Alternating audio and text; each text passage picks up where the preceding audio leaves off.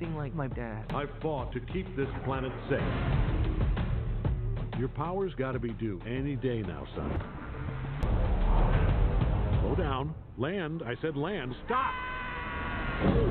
Get up. I'm actually getting used to this a little. That's not good. Anything he's done, how can I live up to all that? You need to decide what kind of hero you want to be.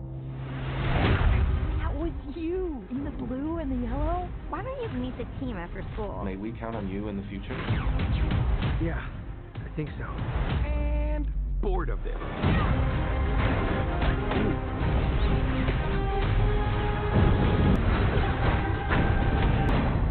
Son, we need to talk. Bueno, Invincible.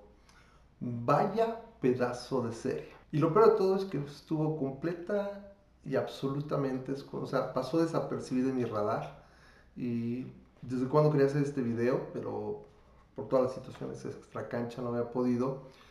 Y encima hubiera querido hacerlo con el resto de la review crew aquí en el canal, pero es difícil conseguir estos días. Entonces eh, tenía ganas de hacerlo ya y bueno, aquí está. Seguramente podremos agregar otro después donde nos juntemos todos y podamos dar una opinión más completa. Pero, qué, qué buena serie. eh, ¿Y por qué? Eh, En una palabra, me parece que es, eh, se podría definir como verdaderamente íntegra. Es una serie íntegra como tiene mucho que no veía una porque creen lo que está haciendo, o sea, se la creen los escritores y se dejan llevar.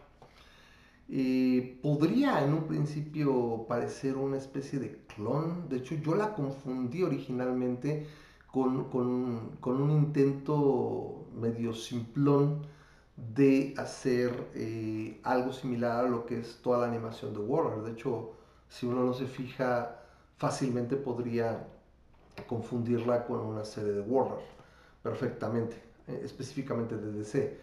Eh, la animación es, es tremendamente similar.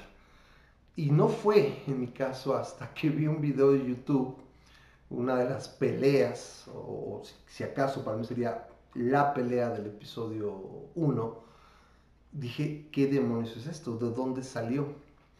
Entonces, obviamente, empezando a buscar, el famoso Omniman, eh, es que acabé ahora sí que viendo, ah, es la, es- la serie que habían anunciado en Amazon.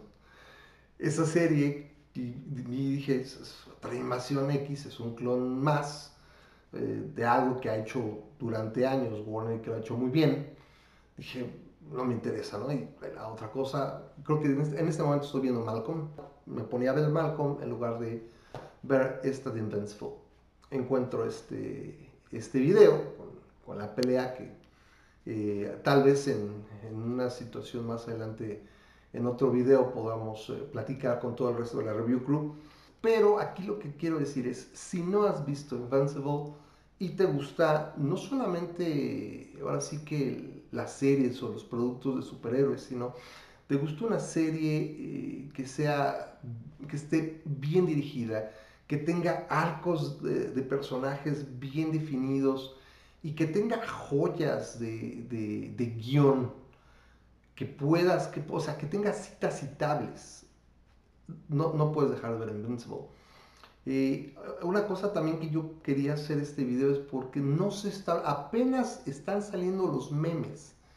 Uno en particular, cuando es Omniman en el último episodio, eh, que se está, es- o sea, después de una gran pelea con, con su hijo, que es eh, Mark Grayson, Omniman es Nolan Grayson, eh, y es un, es un meme que, que es el que está dando- haciendo las rondas en este momento, pero apenas empieza realmente a surgir como que en el ideario colectivo esta serie. Entonces yo tenía ganas desde cuándo, ¿no? Y, y- y lo platicaba con Memo. Y, y le decía, hay que hacer esto. Pero otra vez, repito, juntarnos es bien complicado de por sí para hacer lo que hacemos en el canal de Masa Crítica y juntarnos en la semana un par de veces es muy, muy difícil, es cansado. Entonces, eh, pero dije, ya no puedo aguantar más. Entonces, ¿qué, qué es lo que tiene la serie, aparte de esa integridad que, que- y de esa, esa auténtica?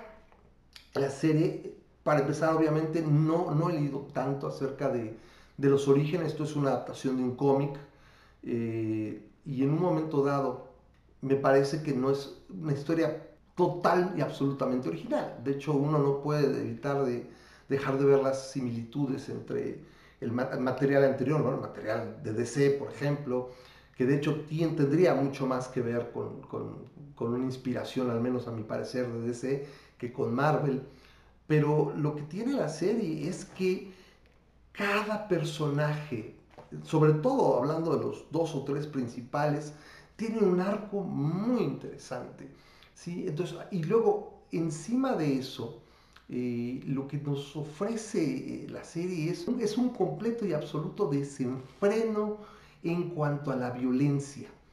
O sea, ¿cuántas veces no nos hemos puesto a pensar eh, en el sentido de que si los superhéroes realmente se partieran su madre, se, se la resquebrajaran en gajos, no debería haber muchísimo más violencia. O sea, tenemos aquí a, gente que es verdaderamente poderosa, siempre lo hemos pensado pero realmente nunca lo veíamos. O sea, y, de hecho incluso DC ha hecho eh, animaciones donde realmente se ven golpes, pero no en este grado superlativo.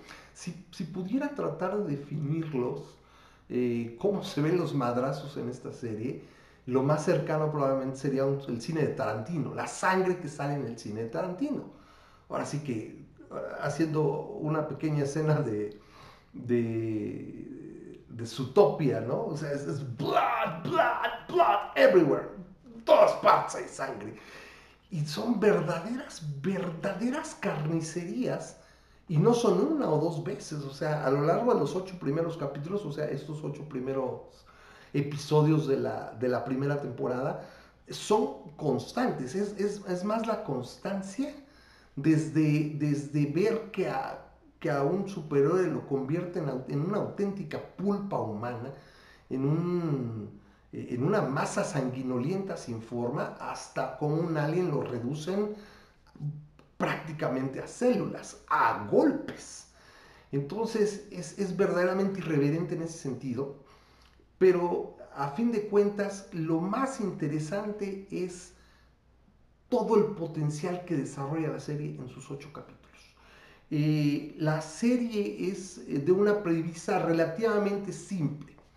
Eh, en, este, en este universo existe la Tierra y hay superhéroes, hay metahumanos y hay otros seres con poderes, ¿no? Un marciano o extraterrestres, etcétera, etcétera, de una manera muy, muy similar a Superman. Existe Omniman, que viene de otro planeta, en este caso es, es y como Viltrumita tiene muchísimos poderes y se dedica, bueno, es lo que nos dicen que se dedica a, hacer el bien y a ser un superhéroe.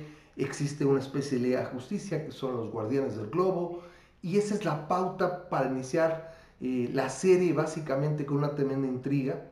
Porque lo que quiero invitarles es a que se den chance y, y se vayan a verlo. O sea, acaba de ver el video si puedes y vete a ver esa serie porque es tremenda. Pero de esta situación con Omniman, que es esta especie de Superman, y, lo que ocurre con los Guardianes del Globo, es, es como una catapulta para seguir viendo los demás capítulos. O sea, porque es una intriga y, a mí en lo personal, ese, esa, esa interrogante de, bueno, ¿por qué se dio esta situación? Es lo que me llevó y me tuvo al borde literalmente de la butaca todo el tiempo que estuve viendo esta primera temporada. Entrega, la serie entrega porque no es descabellada, no es algo que se saquen de la manga, de hecho era bastante esperado y de alguna manera se entiende, ¿sí? Eh, lo que más me agrada de la serie es este calor que imprimieron los, los, los escritores a los personajes, o sea, realmente te preocupas. Para mí eso es bien importante en una serie, en un, trabajo de cualquier tipo, que puedas invertirle a los personajes y que de alguna manera eh, puedas eh, sentirte parte y, sentirlos realistas. Porque algo que muchas veces vemos ahora tienen los personajes, por ejemplo, de ese es que se sienten en general separados de la raza humana. Es una característica muy suya, principalmente de los eh, personajes de la Liga de la Justicia. a diferencia de los conceptos de Marvel donde son muy humanos, tienen problemas del diario, etc. Pero acá lo que tienen estos personajes es, si acaso en algunas eh, partes pecan como de inocentes porque dices, ¿cómo es posible que no se den cuenta de esto o de lo otro? Y que hay una destrucción en cada encuentro, hay una destrucción tremenda es, y, y sobre todo una cantidad bien interesante de, de, víctimas inocentes, o sea, que se encuentran en el momento y el lugar inadecuados, y donde tantas veces no lo apreciamos en otros trabajos de ficción de este tipo, en otros, en otros productos de superhéroe. Aquí la gente muere, eh, se lastima en, en todo momento, y, realmente esa sensación de, de, pequeñez en relación a estos metahumanos semidioses es, está muy bien retratada. Entonces, los personajes llevan la serie de manera preciosa, o sea, es verdaderamente preciosa. Espero que la segunda temporada nos entregue algo comparable en calidad, a diferencia de otras series que, que nos entregan algo así y que nos enganchan y después tienden a caer. Eh, tenemos, junto con estos personajes eh, superpoderosos, por ejemplo, yo podría mencionar a uno que me llamó tremendamente la, atención, a Cecil, Cecil Stedman, creo se, se apellidas, pero si no es Cecil, y me encanta el personaje porque eh, se me figura que así sería, por ejemplo, un, un agente del gobierno estadounidense. Es un agente del gobierno estadounidense, tiene mucho, mucho poder, pero es tremenda y absolutamente cerebral. Frío en su trabajo, frío, calculador, pero no inhumano. Y eso es algo que se permea en otros personajes. Se sienten humanos, se sienten reales, multidimensionales, sufren y, a la vez eh, eh, van creciendo durante la serie.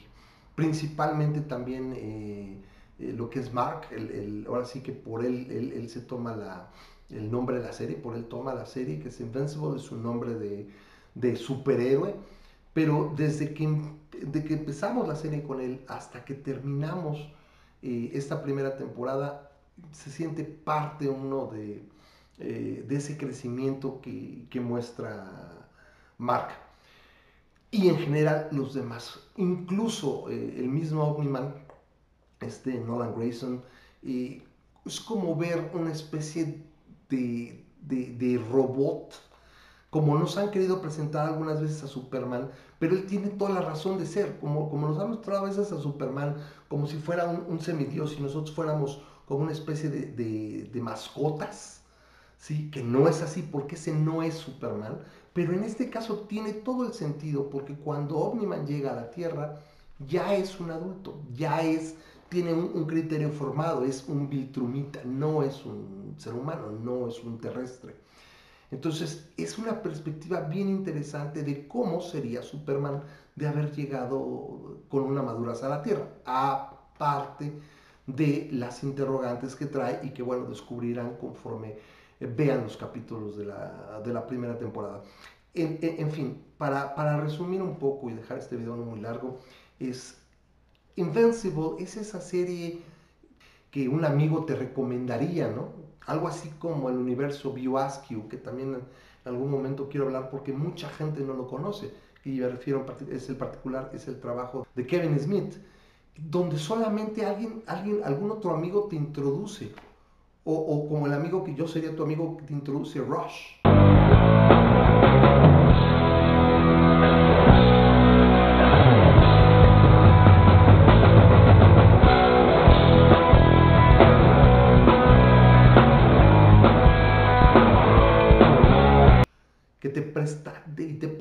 La música de Rush, te muestra el, el, contenido, el, producto de Kevin Smith.